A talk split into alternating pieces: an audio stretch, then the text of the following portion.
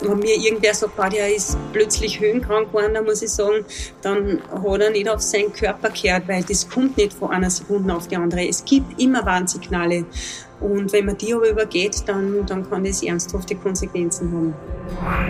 Bergmenschen, der Schöffel Outdoor Podcast.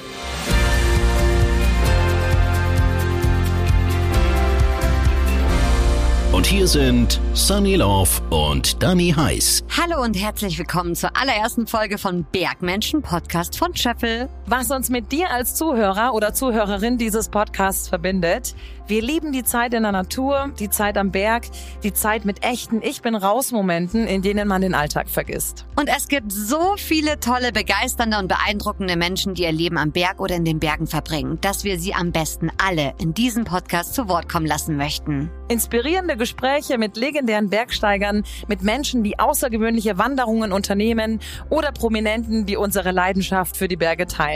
Mein Name ist Sunny Lorf. Ich bin Journalistin, Bergliebhaberin und verbringe am liebsten jede freie Minute beim Wandern in der Natur. Ich bin Dani Heiß, Münchner Kindel, ebenfalls Journalistin und nebenbei Yogalehrerin. Ich verbringe meine Freizeit sehr, sehr gerne in den Bergen und ich freue mich, gemeinsam mit euch in die Welt der Bergmenschen einzutauchen. Unser erster Gast ist schon direkt ein Highlight. Im Alter von 23 Jahren ist sie das erste Mal auf einem 8000er gestanden. Und vor zehn Jahren dann der Rekord. Sie hat mit dem K2 im Himalaya die 14 8000er alle abgehakt. Was sie dabei gelernt hat und warum Reinhold Messner sie mit Paris Hilton verglichen hat, darüber sprechen wir heute mit Gerlinde Kaltenbrunner. Hallo, freut mich sehr. Grüß euch. Der Schöffel Outdoor Podcast. Sag uns, wer du bist. Ja, sehr gerne. Also mein Name ist Gerlinde Kaltenbrunner, komme ursprünglich aus Spital am Büren, eine kleine Gemeinde im südlichen Oberösterreich, äh, wo ich eben auch aufgewachsen bin, wo ich den ersten Kontakt mit den Bergen gehabt habe.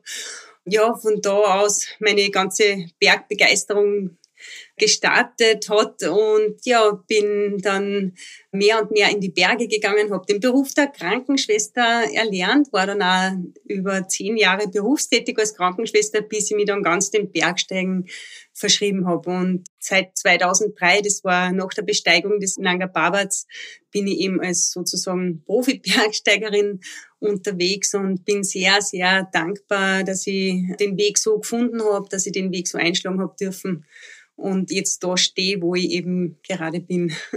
Gerlinde, schön, dass du uns in der kommenden Stunde mit in die Welt der ganz großen Berge mitnimmst. Ich habe es gerade schon erwähnt. Reinhold Messner hat über dich mal gesagt, Achttausender besteigen ist nicht mehr wichtig heute. Und weiter, die Paris Hilton geht überall herum und sagt, heute macht sie das und jenes. Bei der Kaltenbrunner ist das so ähnlich. Ich weiß es nicht, wie er auf das gekommen ist und es spielt da nicht wirklich eine Rolle, ganz ehrlich. Ich habe mir nie danach gefragt. Ich habe da wirklich, ich habe das jetzt nicht als Beleidigung aufgefasst, sondern ich habe schmunzeln müssen drüber und äh, denke mir dann immer, ja, irgendwie, wie muss denn manchen Menschen gehen, wenn sie solche Gedanken im Kopf haben? Also die können in dem Moment wahrscheinlich nicht gerade unbedingt den besten inneren Zustand haben und da ja spüre ich dann immer eher ein bisschen Mitgefühl, als dass ich mich da ärgere drüber. Vor allem habt ihr beide ja auch sehr viel gemeinsam. Er ist der erste Mensch überhaupt gewesen, der alle 8000er ohne Sauerstoff bezwungen hat. Und du bist ja die erste Frau letztendlich, die diese wirklich sehr unglaubliche Leistung geschafft hat. Was bedeutet es für dich, die erste Frau gewesen zu sein, die das geschafft hat? ich sehe das gar nicht als Rekord, dass ich da jetzt äh, als erste die alle 14 ohne Zuhilfenahme vom Flaschensauerstoff bestiegen habe. Es war einfach mein Weg. Es war mein tiefer Wunsch, dass ich irgendwann einmal auf allen der 14 8000er stehen darf und das ohne Hilfe vom Flaschensauerstoff und auch ohne Hilfe von Hochträgern. Das waren zwei Kriterien, die waren mir von Beginn an sehr, sehr wichtig. Wirklich damals mit 23 bin ich unterwegs gewesen beim, zum ersten 8000er und damals habe ich mir gedacht, ja, ich probiere es, ich bereite mich bestmöglich darauf vor, gib alles und wenn es geht aus eigener Kraft mit meinen Teamkollegen gemeinsam ist gut und sollte das aus irgendwelchen Gründen nicht der Fall sein, dann ist dieser Berg einfach zu hoch für mich. Und für mich war aber klar, Flaschensauerstoff kommt für mich nicht in Frage und auch möchte wirklich meinen Rucksack selber tragen, mein Zelt selber tragen, aufstellen und mich da oben auch selbst mit meinen Teamkollegen versorgen. Und nicht ähm, genau durch Hochträgerunterstützung. Und das ist irgendwann so mein Weg geworden. Und ob ich da die erste oder die fünfte Frau bin, das hat für mich wirklich keine Rolle gespielt, aber ich wollte meinen Weg treu bleiben und dass das dann so geklappt hat, freut mich natürlich sehr, aber ich bin da weder irgendwie groß stolz drauf noch sonst was, sondern vielmehr sehr, sehr dankbar, dass das so sein hat dürfen. Bei der Vorbereitung auf unser Gespräch, da habe ich mich vor allem immer wieder eine Sache gefragt. Warum macht man sowas? Warum ist eine gute Frage aus der schlichten Begeisterung für die hohen Berge heraus. Also das war wirklich einfach nur der Antrieb. Mich haben die Berge begeistert, sie begeistern mich heute noch. Das ist aber langsam gewachsen. Das war nicht von jetzt auf nachher einfach da, dass mir die 8000er so begeistern. Ich bin da reingewachsen ins Bergsteigen zu Hause. Das waren erst die umliegenden Berge mit dem Pfarrer damals gemeinsam unterwegs. Dann habe ich mit 16 an, an dir Vortrag gesehen über den K2. Und da war ich das erste Mal so in Kontakt mit, mit ganz hohen Bergen, K2. Und ich war so fasziniert von diesen Berg, von diesen Bildern, obwohl die Geschichte drumherum eigentlich eine sehr traurige, tragische war. Und habe mir damals nur gedacht, der tiefe Wunsch ist da entstanden, wie ich heimgegangen bin, weiß ich noch genau, irgendwann, das war so mein Traum, möchte ich die ganz hohen Berge wenigstens einmal in Natura anschauen, wirklich da reinwandern in das Karakorum und den K2 in echt sehen. Das war so der erste, der erste Impuls, der erste Antrieb eigentlich. Und je mehr ich dann ins Klettern reinkommen bin, ins Bergsteigen, ins Skitouren gehen, desto mehr ist auch der Wunsch entstanden, irgendwann einmal so einen ganz hohen Berg eben auch zu besteigen versuchen machen. Und ich muss zugeben, ich habe ja so jetzt keine Ahnung gehabt vom Höhenbergsteigen. Das ist dann langsam gewachsen und hat mich mehr und mehr fasziniert. Nicht nur der Berg, die Besteigung selbst, sondern da kommen dann so viele andere Aspekte dazu. Zum Beispiel einfach die ganz fremde Kultur da einzutauchen, in ein Land unterwegs zu sein, das mir so fremd ist. Das war eben damals die erste Expedition nach Pakistan, eine ganz andere Religion und der Kontakt mit den Einheimischen allein das war schon so faszinierend für mich.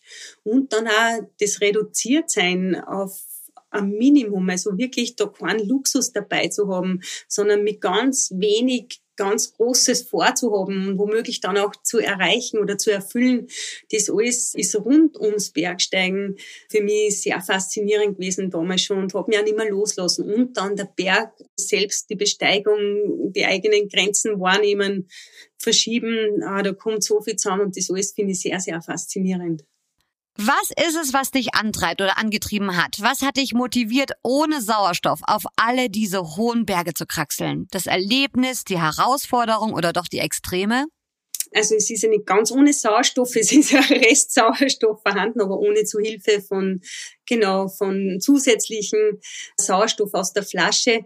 Es ist so, dass dass ich jetzt nicht die Extreme suche, ganz und gar nicht, aber es ist halt einfach ein ganz anderes Erleben und Erfahren, wenn ich das wirklich mit meinem Körper, mit meinen eigenen Mitteln, ohne dieses Hilfsmittel Flaschensauerstoff erlebe, ohne eine Maske aufzuhaben und mich dann vor allem auch an die Regeln des Akklimatisierens halten muss, äh, reinspüren in meinen Körper, was macht denn der da in der Höhe? Ich kann nicht einfach losstarten und auf 8000 Meter aufsteigen. Ich kann sehr wohl mit Flaschensauerstoff äh, durchaus gleich einmal viel höher steigen, als wenn ich den nicht dabei habe. Aber das möchte ich eben nicht. Also das heißt auf und ab und wirklich mit eigener oft sehr, sehr großer, äußerst großer Anstrengung dann da auch höher zu kommen. Und ich glaube, durch diese Anstrengung, durch dieses Reduzieren und auch auf gewisse Dinge verzichten, sage ich jetzt einmal, das gehört für mich alles mit dazu, um dann wahrscheinlich auch ganz tiefe Erfahrungen zu machen, würde mir das alles ganz erleichtert werden durch große Unterstützung, durch Sherpas, durch, oder würde man da mit einer Seilbahn rauffahren dürfen, wäre das Erlebnis ganz bestimmt ein ganz anderes und wäre nicht die Erfahrung, die ich gemacht habe, eben in dem so, wie ich es gemacht habe.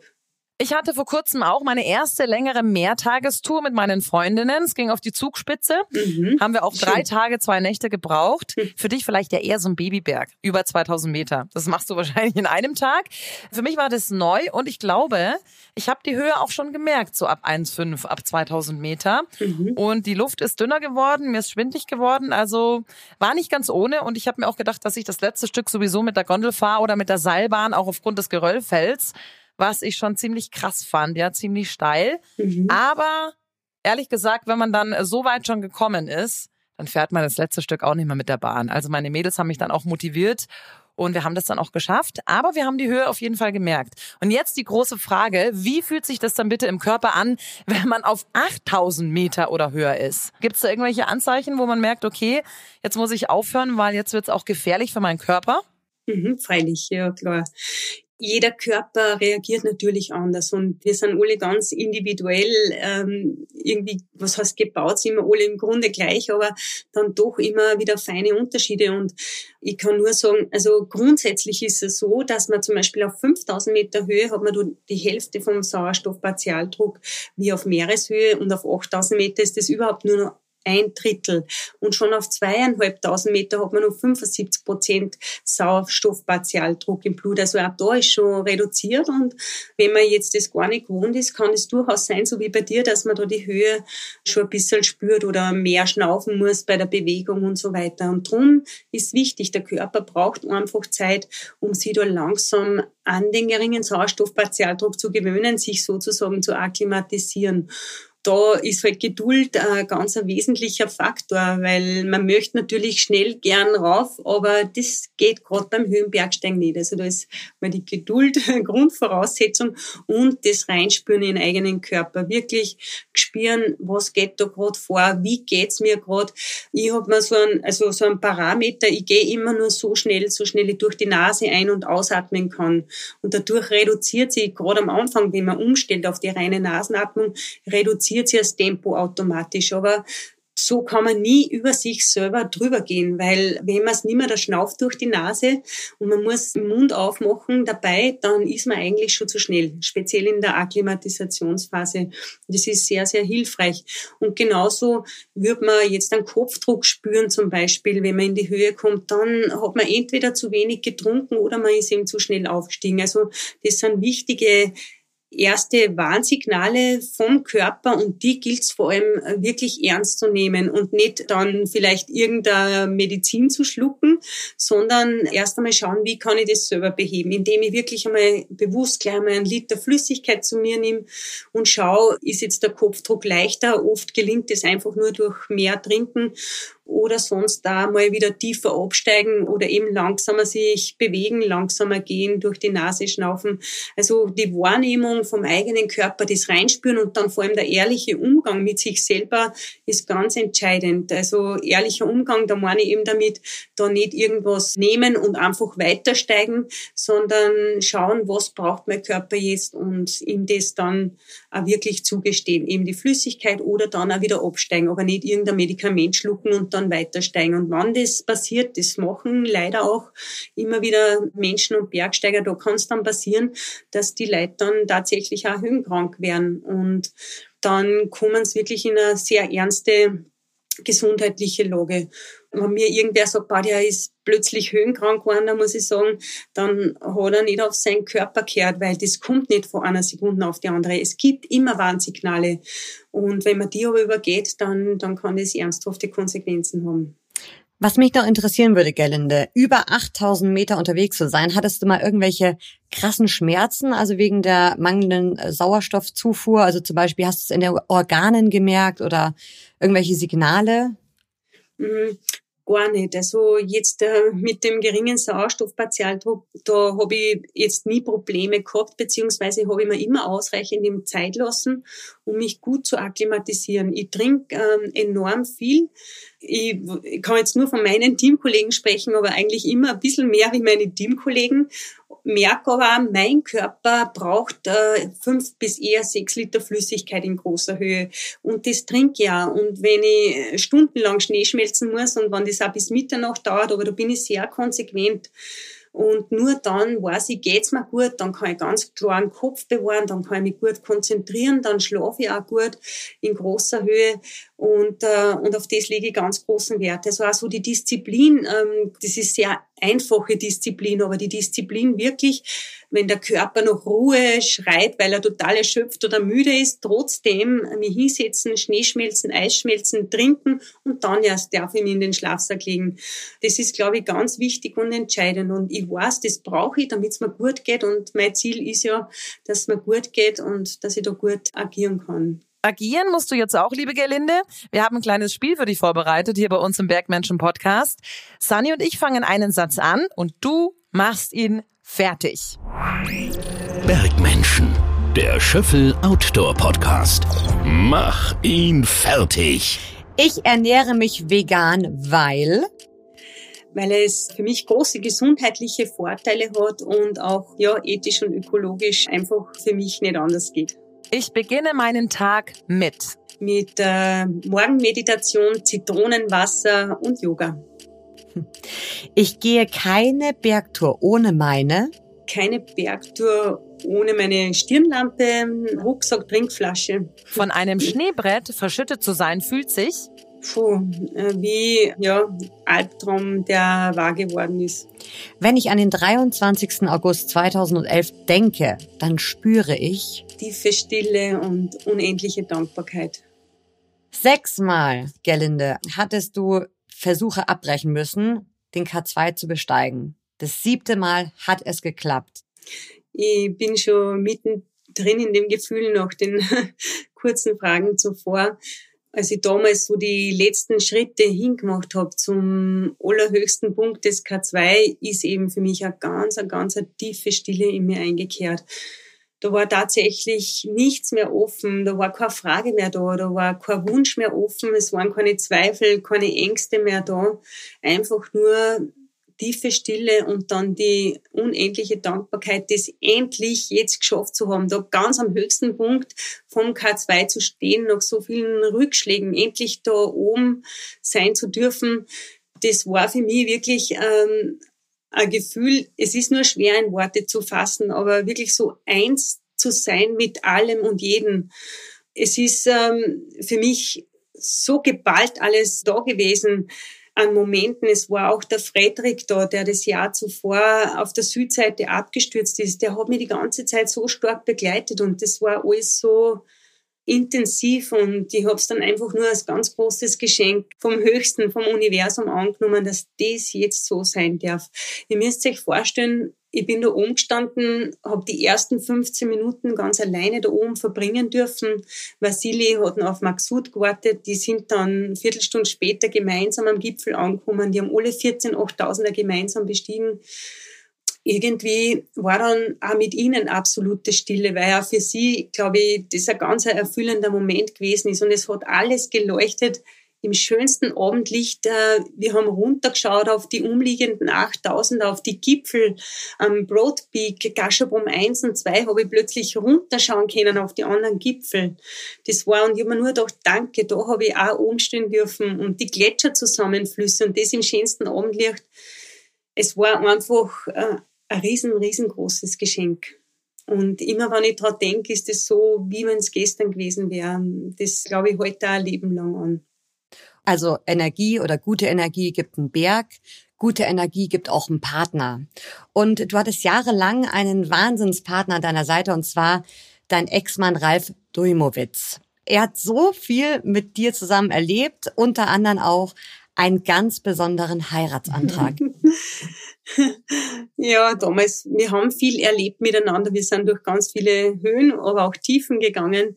Damals war es tatsächlich so, am Lotse hat er dann auf über 7000 Meter damals einen Heiratsantrag gemacht, genau. Und das war, da sind wir im Freien gelegen, weil es einfach so eine wundervolle Nacht gewesen ist und, und es war dichter Sternenhimmel, Wetterleuchten ganz weit draußen, genau. Und da hat er mir damals einen Heiratsantrag gemacht. Also es haben sich ja mittlerweile, muss ich dazu sagen, unsere Wege wieder getrennt, aber die Zeit mit ihm. Also das war ganz eine wichtige, sehr schöne Erfahrung, eben mit vielen Höhen und auch Tiefen und war ein ganz wichtiger Teil von meinem Leben. Ihr seid ja auch, äh, kann man schon so sagen, gemeinsam in die alpine Geschichte eingegangen, als das einzige Ehepaar, das alle 14 Achttausender bestiegen hat. Aber es hat ja auch den einen Moment gegeben, an dem du letztendlich weitergegangen bist und dein Ex-Mann, der Ralf, ist umgedreht. Stell mir das generell schon sehr krass vor, wenn man mit seinem Partner solche Abenteuer durchmacht und dann kommt der eine Moment, wo einer nicht mehr weiterkommt. Also man muss sich sozusagen trennen. Man lässt den einen zurück, der andere geht weiter. Ist wahrscheinlich auch eine extreme psychische Belastung. Ja. Es hat da mehrere Situationen gegeben an verschiedenen Expeditionen und eine davon zum Beispiel, äh, die letzte, das war im K2 äh, Nordpfeiler, aber sehr intensiv erinnere ich mich auch damals am Mount Everest. Da waren wir eben nur zu zweit unterwegs und wir wollten beide ohne Flaschensauerstoff zum Gipfel aufsteigen und hat die Nächte vorher beim Aufstieg sehr schlecht geschlafen. Er war total übermüdet. Und zu diesem Zeitpunkt haben wir aber die Erfahrung schon mal gemacht gehabt und haben für uns beschlossen damals, hm, das Allerwichtigste ist, dass jeder auf seine eigene Intuition hört, auf sein eigenes innerstes Bauchgefühl und das wirklich reinspürt und das dann auch ehrlich nach außen tragt und mit dem Partner bespricht. Solange es jedem gut geht und ein sicherer Abstieg auch alleine möglich ist, dürfen wir uns trennen. Das haben wir damals so vereinbart nach der Besteigung der Annapurna. Da waren wir in so einer Situation, da haben wir lang diskutiert drüber und sind dann zu diesem Schluss gekommen das ist schon so, dass das zu Hause nüchtern sehr gut zu besprechen ist und da gut abzumachen ist. Aber wenn man dann in so eine Situation kommt, ist das natürlich immer schwierig und auch eine Herausforderung, dann tatsächlich loszulassen. Am Everest war es dann so, dass wir haben um Mitternacht gefrühstückt und der Ralf ist sitzend immer wieder eingenickt, äh, hat immer wieder so Sekundenschlaf gehabt und irgendwann ist ihm dann einmal so eine, eine Tasse äh, Tee oder, oder Wasser war es damals aus der Hand gekippt und das war dann der Moment, wo er für sich beschlossen hat, jetzt ähm, ist, glaube ich, Zeit, da Entscheidungen zu treffen, nämlich mit dem immer wieder Sekundenschlaf und dieser Übermüdung ist es einfach zu gefährlich, weiter aufzusteigen. Und so hat er dann aber damals gleich gesagt, Gerlinde, das macht keinen Sinn mit dem Sekundenschlaf, probierst du alleine. Also ohne irgendwie zu überlegen, äh, hat er mir gleich das Angebot gemacht, probier's allein. Und das war für mich damals äh, eine große Erleichterung, dass von ihm aus das wirklich auch in Ordnung war. Man muss auch sagen, wir waren an der Nordseite am Normalweg dann unterwegs, weil durch die Nordwand haben wir abbrechen müssen.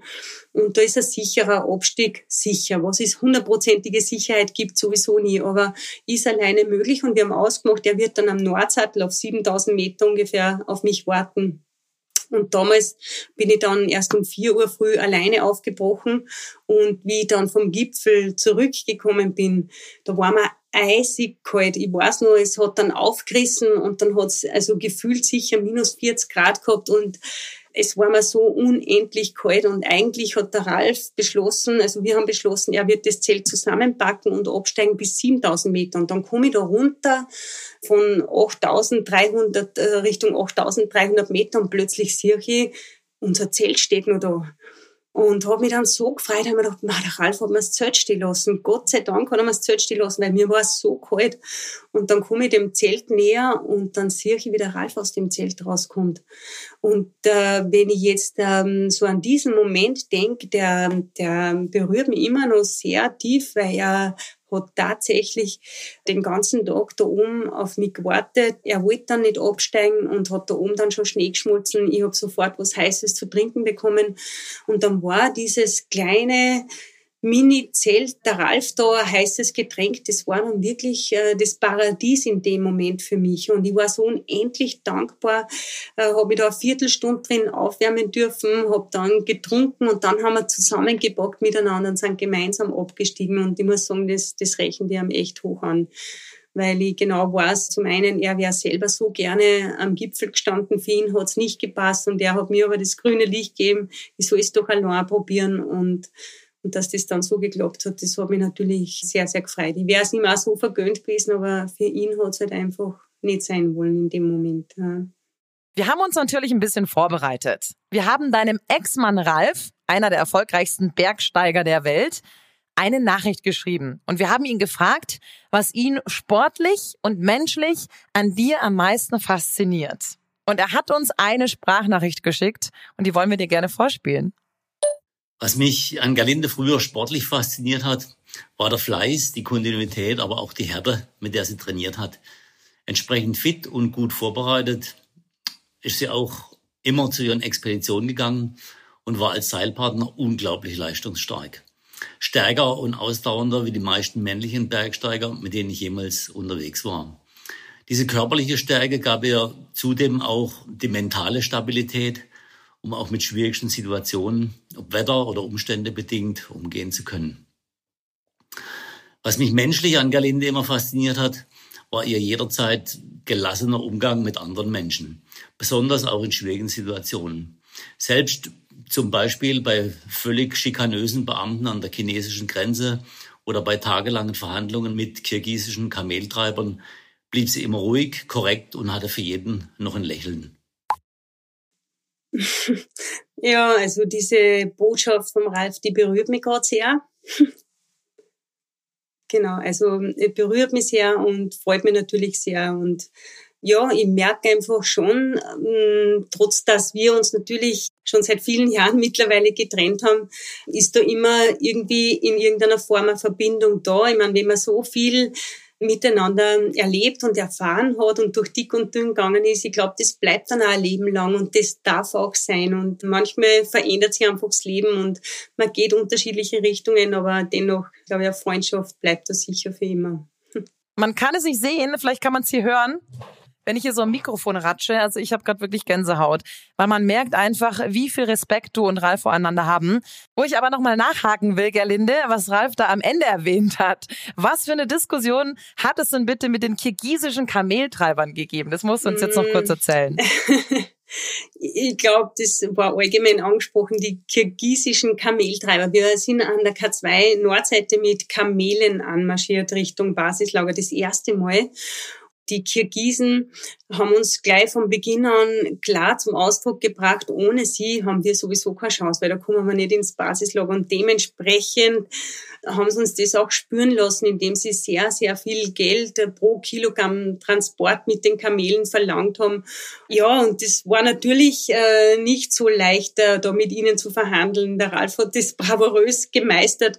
Ich muss dazu sagen, ja, wenn er das in mir sieht, bin ich eigentlich auch nur ein Spiegel von ihm, weil äh, er hat da schon einen sehr respektvollen Umgang, vor allem auch mit anderen Menschen, ganz egal, ja, ob es jetzt Kameltreiber sind oder, oder Träger oder andere Menschen. Er versucht schon immer, egal welcher Abstammung und so, auf Augenhöhe mit ihnen zu kommunizieren und ist sehr, sehr äh, respektvoll mit ihnen.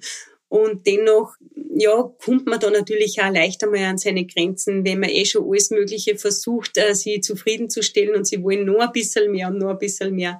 Aber es, ähm, ja genau, es hat halt immer wieder Momente gegeben und da, ja, ist sicher hilfreich, wenn man Gelassenheit mitbringt, mal tief durchatmen und vor allem auch jedem Menschen, das merke ich selber ähm, mit der Yoga-Praxis, das weißt du auch, dass man dann einfach auch trotzdem, ja, immer wieder die guten Seiten des Menschen mit einbezieht und die hat trotzdem auch jeder, auch wenn es noch so anders vorkommt, aber auch jeder hat irgendwas Gutes in sich. Ganz genau. Du hast vorhin gesagt, tödliche Tragödien. Jetzt gehen wir mal Jahre zurück. Und zwar warst du mit einem sehr, sehr guten Freund, nämlich äh, Frederik, unterwegs auf einem Berg, und zwar auf dem K2. Und dann ist etwas wirklich Schreckliches passiert. Ja, damals ähm, K2 2010 war ich mit dem Ralf am K2 unterwegs und man muss dazu sagen, der Ralf wurde gleich bei seinem ersten Versuch 1994 den K2 Gipfel schon bestiegen und er ist dann trotzdem, also auch das rechnet ihm sehr hoch an, immer wieder mit mir äh, zurückgekehrt und äh, nach dem K2 2010 hat er ja damals gesagt, jetzt wird er mich nicht mehr begleiten, falls ich nochmal gehen möchte, ich soll das verstehen, habe ich hundertprozentig verstanden und wie es dann geheißen hat, K2 Nordpfeiler, hat er gesagt, na, wenn du da zum Nordpfeiler gehst, bin ich selbstverständlich wieder mit dabei. Also so viel zum Ralf einmal. Und am K2 2010 war es so, dass parallel zu uns der Frederik mit einem australischen Freund unterwegs gewesen ist. Und ich habe den Frederik schon gekannt von einer vorigen K2-Expedition. Wir waren in sehr guter Verbindung. Der Frederik war ein ganz ein liebenswerter Mensch. Also den haben wir alle sehr gerne gehabt und der ist uns sehr ans Herz gewachsen. Und es war dann so, dass beim zweiten Versuch 2010, beim ersten Versuch hat das Wetter total umgeschlagen. Da haben wir unterm Sattel oben, also unter der Schulter, haben wir dann schon umgedreht. Und beim zweiten Versuch ist dann da hat dann der Ralf umdraht und es war so, dass zum Schluss dann Richtung Gipfel rauf nur noch der Frederik und ich über waren. Und damals war ich dann mit Ralf im Basislager in Funkkontakt und ich weiß noch so gut, mm, wir haben noch gefunkt miteinander und dann hat der Ralf damals noch gesagt, Gerlinde, das Wetter sieht richtig gut und stabil aus und wir haben noch gesagt, wir haben uns noch angeschaut, der Frederik und ich, das war das letzte Mal, wo ich ihm so richtig in die Augen habe und da haben wir nur so uns angelächelt und haben gesagt, today is our day. So. Das war so das Letzte, was wir so wirklich geredet haben miteinander. Und dann sind wir weitergestiegen und wir wollten uns, wir sind seilfrei unterwegs gewesen und oben am Flaschenhals wollten wir uns dann gegenseitig sichern. Da stellt sie sich dann auf auf 70, 75 Grad und wir waren so schräg nebeneinander unterwegs und der Frederik war so circa, ich weiß nicht, paar Meter schräg oberhalb von mir. Und er wollte dann da oben einen Standplatz bauen ich habe dann nicht genau mitgekriegt, er hat auf jeden Fall versucht, da was zu bauen. Ich habe es nicht genau mitgekriegt, ich habe auf einmal plötzlich nur schreien gehört und, ähm, und wie er an mir vorbei runterfliegt und, und ja, es war keine Hilfe mehr für ihn. Ich habe erst im ersten Moment habe ich glaubt, der liegt da unten auf der Schulter, da wird es einmal flach. Äh, ich kann ihn da irgendwie finden und ihm helfen ja, in dem Moment, äh, das ist schwer zu beschreiben. Da zieht einen fast den Boden weg und es war mir ein totaler Stillstand da und und dann aber eben dieser Gedanke, der erste, vielleicht liegt er da irgendwo und ich kann ihm helfen. Und dann bin ich da abgestiegen, so schnell ich halt kennen habe und habe dann einmal mit dem Ralf gefunkt und der Ralf hat dann zu mir gesagt, Gelinde, es macht keinen Sinn, er ist über 1000 Meter abgestürzt, wir können ihn sehen vom Basislager und es gibt keine Hilfe mehr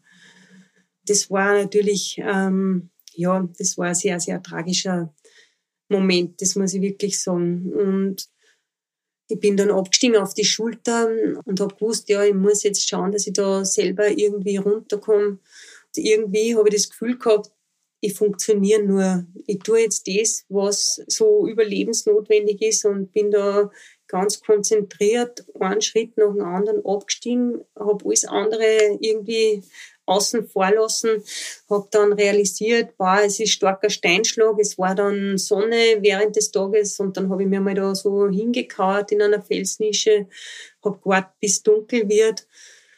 Und mit der Dunkelheit ist kälter geworden, es hat wieder angezogen, der Steinschlag hat aufgehört und ich bin dann weiter abgestiegen und am Einstieg äh, von der Jason-Route hat mich damals der Ralf abgeholt und unser Koch und ein lieber Freund, der Mario, wir sind dann um 11 Uhr am Abend gemeinsam zurück zum Basislager. Aber wie ich dann zum Ralf und zu unserem Koch gekommen bin, und zum Mario, da hat bei mir dann alles auslassen. Da habe ich gewusst, jetzt bin ich in Sicherheit und da habe ich dann nur äh, gewarnt und, und da, da ist es dann so richtig rausgekommen und wir haben dann die Expedition sofort abgebrochen. Unfassbar tragische Geschichte, unfassbar schlimmes Erlebnis, wo ich mich vor allem frage, wie schafft man es, sowas zu verarbeiten, wenn man sowas miterlebt hat? Und vor allem, wie schafft man es dann auch nach so einem Erlebnis, wieder zurück in die Kraft zu kommen, wieder zurück dahin zu kommen, zu dem Moment, wo man sagt, okay, ich probiere es trotzdem wieder? Das äh, sind wirklich sehr, sehr einschneidende ähm, Erlebnisse, Erfahrungen. Und es ist so, dass wir vor jeder Expedition das Worst-Case-Szenario durchsprechen zu Hause. Mit dem Ralf haben wir immer auch das angesprochen, was wäre zu tun oder was ist zu tun, sollte das Allerschlimmste passieren. Also das muss man trotzdem durchsprechen und durchgehen. Und abgeschlossen haben wir aber immer damit, oberste Priorität hat die gesunde Rückkehr. Das Wichtigste ist, dass wir wieder gut und gesund zurückkommen. Also das steht weit über dem Gipfel natürlich. Sollte der Gipfel klappen, ist das wunderschön, aber Wichtigste ist die gesunde Rückkehr. Und mit dem schließen wir immer ab und insofern setzen wir uns mit den Themen schon im Vorfeld auseinander. Und trotzdem hofft natürlich jeder, dass wir gut zurückkommen. Und, und damals habe ich wirklich gemerkt, ähm, also da ist mir lang natürlich nicht so gut gegangen. Ich habe aber die Trauer total zulassen. Also ich habe das nicht irgendwie verdrängt, sondern wenn man danach gewesen ist, habe ich einfach geweint und und habe das so lang, ich habe das einfach zulassen. Ich habe dann starken Kontakt gehabt da mit den Eltern von Frederik. Bin dann mit Ralf gemeinsam nach Chamonix gereist, weil der Frederik hat dann in Chamonix gewohnt.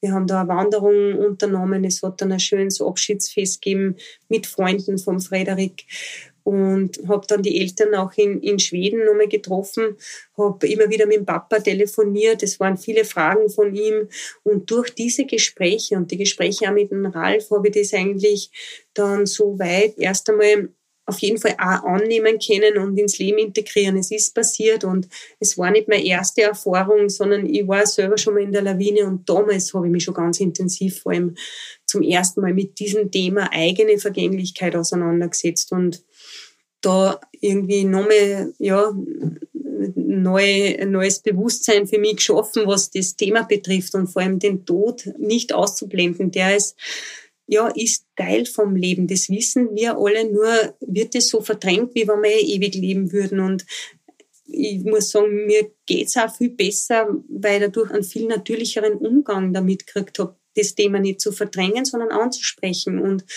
wir alle äh, wissen, dass jederzeit was passieren kann, ob wir im Auto unterwegs sind oder sonst wo.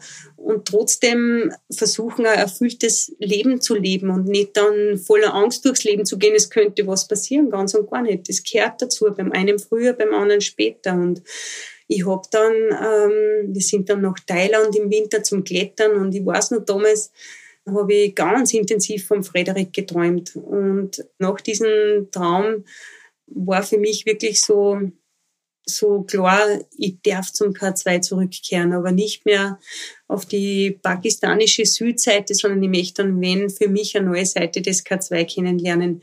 Und habe ich dann da wieder bestmöglich vorbereitet äh, mit den Teamkollegen, mit, mit dem Ralf gemeinsam und damals war es dann auch so schön, weil jeder der Teamkollegen hat den Frederik gut gekannt und so war er eigentlich irgendwie Teil des Ganzen. Wir haben da das nicht totgeschwiegen, was da zuvor auf der Südseite passiert ist, sondern wir haben immer wieder auch Geschichten von ihm erzählt, haben gelacht, wenn irgendwer eine Episode von Frederik erzählt hat. Also er war irgendwie mittendrin und das habe ich auch am Gipfel sehr, sehr gespürt. Also er war da so der positive Geist da bei dieser Expedition. Und äh, Man kann, glaube ich, sagen, dass du eine sehr, sehr große mentale Stärke hast. Ja. Das denke ich Fakt, keine These. Aber wir haben jetzt eine These, wo ich gespannt bin, was du sagst. Bergmenschen der Schöffel Outdoor Podcast. Die steile These. Sunny und ich bereiten für jeden Gast eine steile, eine gewagte These vor. Bei dir sind wir auf folgende These gekommen. Es ist reines Glück, dass du heute noch am Leben bist zu dieser These sage ich, es ist Glück und vor allem auch habe ich immer wieder großen Beistand gehabt, dass ich immer wieder gut und gesund äh, zurückgekommen bin. Mm, ich glaube, äh, das sage ich auch immer wieder, wenn ich da ein bisschen ausholen darf, ich habe alle 14 8000er bestiegen, besteigen dürfen und das war eben nur äh, möglich. Einerseits klar muss man die wichtigen Voraussetzungen mitbringen. Das ist eh selbstverständlich. Aber neben dem ganzen Können, einem guten Team, bestmöglicher Vorbereitung und, und, und, braucht es vor allem erstens einmal ein Team im Hintergrund und immer das nötige Glück. Und ich sage auch trotzdem, das, mit dem können vielleicht manche nichts anfangen, aber auf jeden Fall auch den Beistand vom Höchsten, das kann man nennen, wie man will. Also ich bin für das sehr offen und habe das auch sehr gespürt, dass ich diesen Beistand habe und dass ich sehr wohl auch gut geführt und geleitet bin. Wir haben jetzt vorhin vom Tod geredet. Meine ganz kurze, knappe Antwort. Hast du Angst vor dem Tod?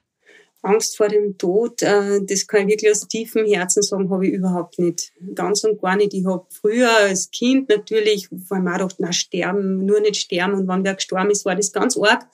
Und habe mich aber so viel und intensiv mit diesen Themen beschäftigt. Mit der Ärztin, der Schweizer Ärztin Kübler-Ross. Als Krankenschwester war ich viel mit Sterbenden und auch Tod konfrontiert.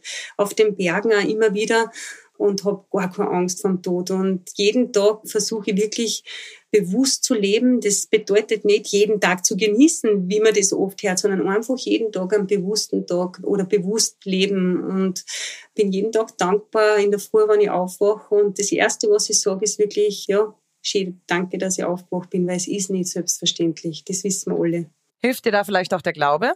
Ich habe gelesen, dass du früher in der Kirche engagiert warst und dass du auch erst eigentlich durchs Ministrieren zum Bergsteigen gekommen bist. Mm, ich möchte es mal so sagen, das ist natürlich verwerflich für die Christen, die da jetzt zuhören, aber als junges Mädel war es vor allem so, der Pfarrer war ein begeisterter Bergsteiger, ein sehr guter Felskletterer zu damaliger Zeit und ich bin ministrieren gegangen, vor allem der Antrieb, äh, bitte verzeiht mir's, aber der war, weil wir hinterher mit dem Pfarrer Bergstein gegangen sind. Und das war so, ein super cooler Pfarrer, ganz ein netter. Und er hat uns wirklich so die Natur näher gebracht und da die achtsame Begegnung mit der Natur. Und auch das ist für mich, ich sag, das ist eigentlich Kirche, die Natur, wenn man so übertragen betrachten möchte und habe dann natürlich äh, starke Einblicke gekriegt. Ich habe das dann schon auch sehr mit Hingabe praktiziert, das Ministrieren. Das war ja was Besonderes, als Mädel das tun zu dürfen überhaupt.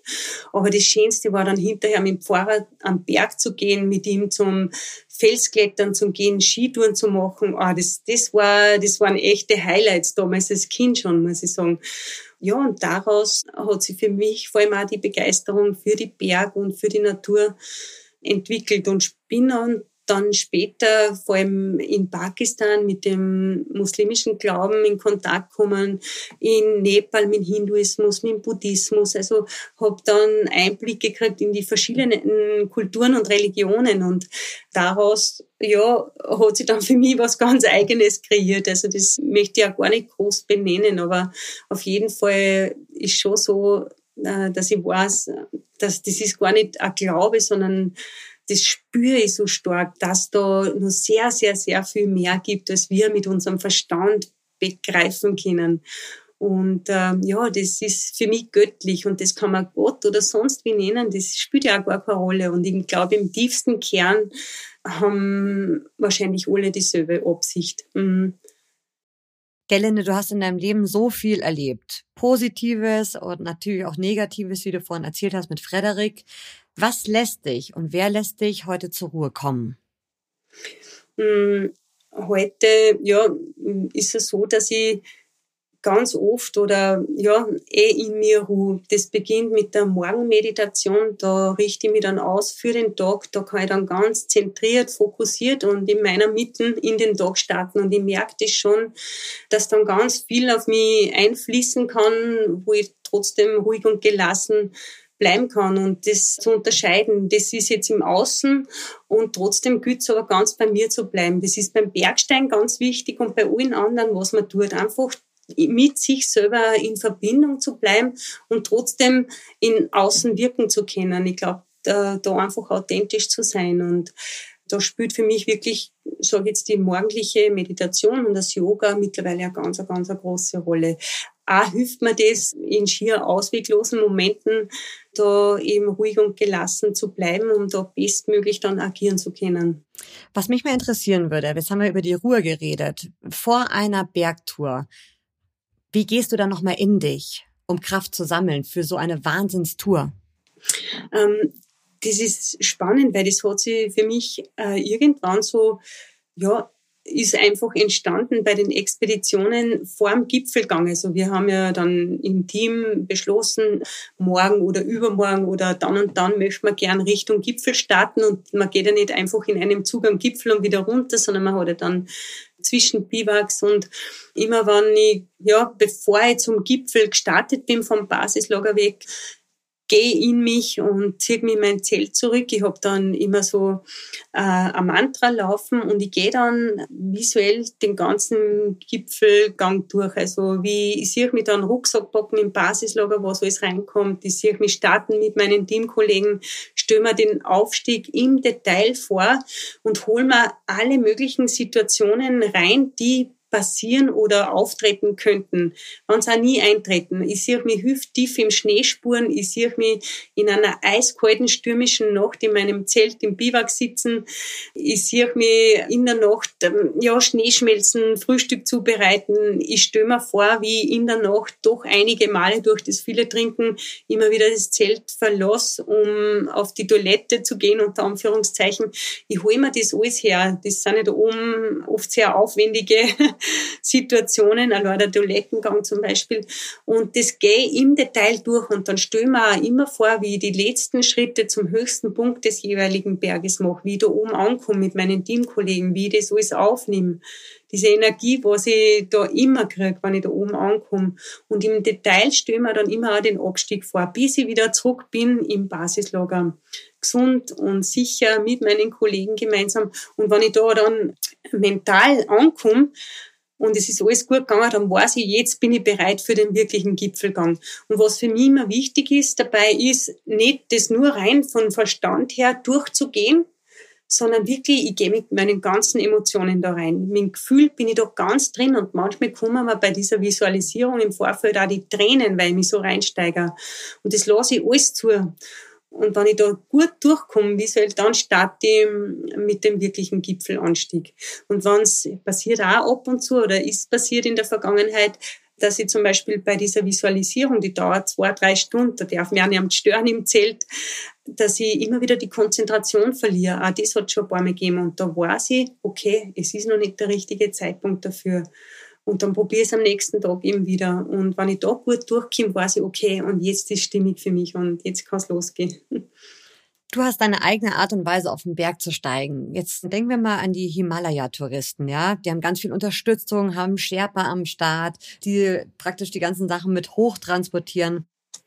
Mm, also ich möchte da nicht wirklich drüber urteilen, weil im Endeffekt muss das jeder für sich entscheiden. Ähm, kann auch jedem nur ans Herz legen, reinzuspüren und mit welchen Wertvorstellungen möchte ich denn unterwegs sein.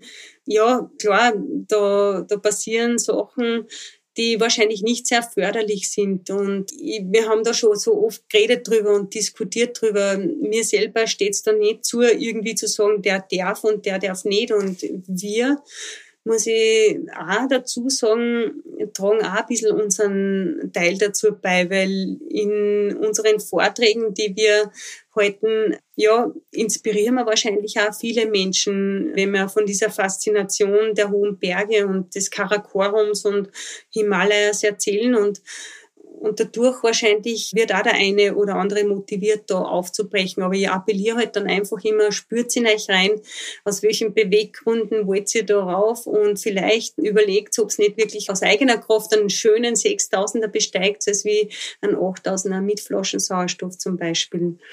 Ähm, aber im Endeffekt kann man eh nur hoffen, ja, dass, dass die Leute nach besten Wertvorstellungen da unterwegs sind und vielleicht da ein bisschen umdenken. Heute auch sehr, sehr, sehr großes, brisantes Thema beim Wandern und beim Bergsteigen. Influencer, Selbstdarstellung, Fotos machen. Menschen, die gar nicht fürs Erlebnis losziehen, sondern für ein spezielles Foto und die Likes. Was sagst du dazu? Ja, hm. also mittlerweile denke ich mir, wenn jemand so ganz auf Selbstdarstellung geht und möglichst nach vielen Posts äh, sucht und Likes oder wie das alles heißt, dann denke ich mir, wie geht's dem Menschen? Mittlerweile ist so, dass ich wirklich äh, überlege, was fällt dem und fast immer sind es große Rufe nach Liebe und Anerkennung. Das will natürlich ja jeder geliebt werden. Ich meine, das klingt jetzt irgendwie so ein bisschen übertrieben, aber es steckt im tiefsten wirklich dahinter oder vielmehr die Angst vor Ablehnung, äh, nicht gut genug zu sein, nicht schön genug zu sein, was auch immer da dann dahinter steckt. Äh, es sind immer irgendwie so ein bisschen, ja, äh, Hilfeschreie dahinter, sage ich jetzt einmal. Und äh, freilich trifft ich auch auf solche Menschen und ähm, es ist halt äh, schwierig und ich habe auch schon Leute getroffen, die haben wirklich, wie ich am Lotse unterwegs war oder am Nupze damals, weiß ich noch, da war eine Kanadierin, die hat im Lager 2 zum ersten Mal die Steigeisen angezogen. Und dann denke ich mir mal, wie gibt's denn sowas? Also da tue ich mir dann echt schwer, denke mir, was ist denn da eigentlich los? Und kann man eh nur appellieren und gut zureden, dass da wahrscheinlich gescheiter ist, äh, wenn es das lässt und sich ein anderes Ziel sucht. Also es sind nicht mehr wirklich so viele gewachsene Bergsteiger am Weg, sondern einfach viele Menschen, die halt ein einziges Mal am höchsten Punkt der Welt stehen möchten und halt das posten wollen und so weiter. Also es geht schon in eine Richtung, die sehr fragwürdig ist und die es zu überdenken gilt. Aber ja, ich denke, wir können da nur ja, mit gutem Beispiel eben vorausgehen und hoffen, dass wir da irgendwie ein bisschen anstecken oder inspirieren. Aber, aber mehr mm, ist wahrscheinlich auch schwierig. Da wirklich jemanden zu verurteilen, das steht mir auf gar keinen Fall zu und das möchte ich auch nicht. Jetzt bleiben wir mal beim Stichwort Ausrüstung. Äh, welche Rolle spielt eine gute Ausrüstung, wenn man einen 8000er besteigt? An was muss man alles denken? Bergmenschen. Der Schöffel Outdoor Podcast. Der geniale Bekleidungsgeheimtipp. Hm. Ausrüstungssektor, gerade bei der Bekleidung gibt es natürlich viele Möglichkeiten. Und da kann ich nur sagen, das Zwiebelsystem, das hat sich wirklich sehr bewährt. Also das wende ich auch selber an. Also die von der dünnen Unterwäsche, die verschiedenen Schichten, die ich eben dann drüber legen kann oder eben dann auch ausziehen kann, wenn es ein bisschen wärmer wird, als wie eine dicke Jacke sondern dann wirklich von der Unterwäsche, äh, dann einen, einen, dünnen Unterlayer und dann ein bisschen eine wärmere Primerluft zum Beispiel drüber und dann noch eine Überjacke. Genau, finde ich eben einfach jetzt sehr, sehr schön, dass gerade bei uns bei Schöffel, natürlich auch bei vielen anderen, ich würde es ja nicht ausschließen, aber dass wir da sehr auf Nachhaltigkeit schauen, was mittlerweile auch ganz eine große Rolle spielt. Und da bin ich sehr froh, dass ich da gute Partner habe. Gerlinde, Vielen, vielen, vielen Dank für deine Zeit. Es hat so viel Spaß gemacht, so viel Freude, dir zuzuhören. So interessant, so spannend. Also ich glaube, Sani und ich sind uns bestimmt einig. Wir könnten dir jetzt noch stundenlang zuhören, stundenlang mit dir weiterquatschen. Ja, auf jeden Fall. Also eins ist sicher, die Einladung für unsere 100. Jubiläumsfolge, die ist dir jetzt schon sicher. Vielen, vielen, vielen Dank. Und deswegen können wir echt nur eins sagen, es war eine Wahnsinnserfahrung. natürlich sollen alle, die jetzt unsere Gerlinde gehört haben, natürlich unseren Podcast abonnieren und nächste Woche ist Gerlinde leider nicht dabei, aber in der kommenden Woche freuen wir uns auf den Weltrekordhalter im Wandern und zwar Thorsten Heuer. Der wird dann zu Gast sein. Alles Gute und vielen Dank. War mir echt eine große Freude. Bergmenschen. Der Schöffel Outdoor Podcast. Jetzt abonnieren und keine Folge mehr verpassen. Schöffel, ich bin raus.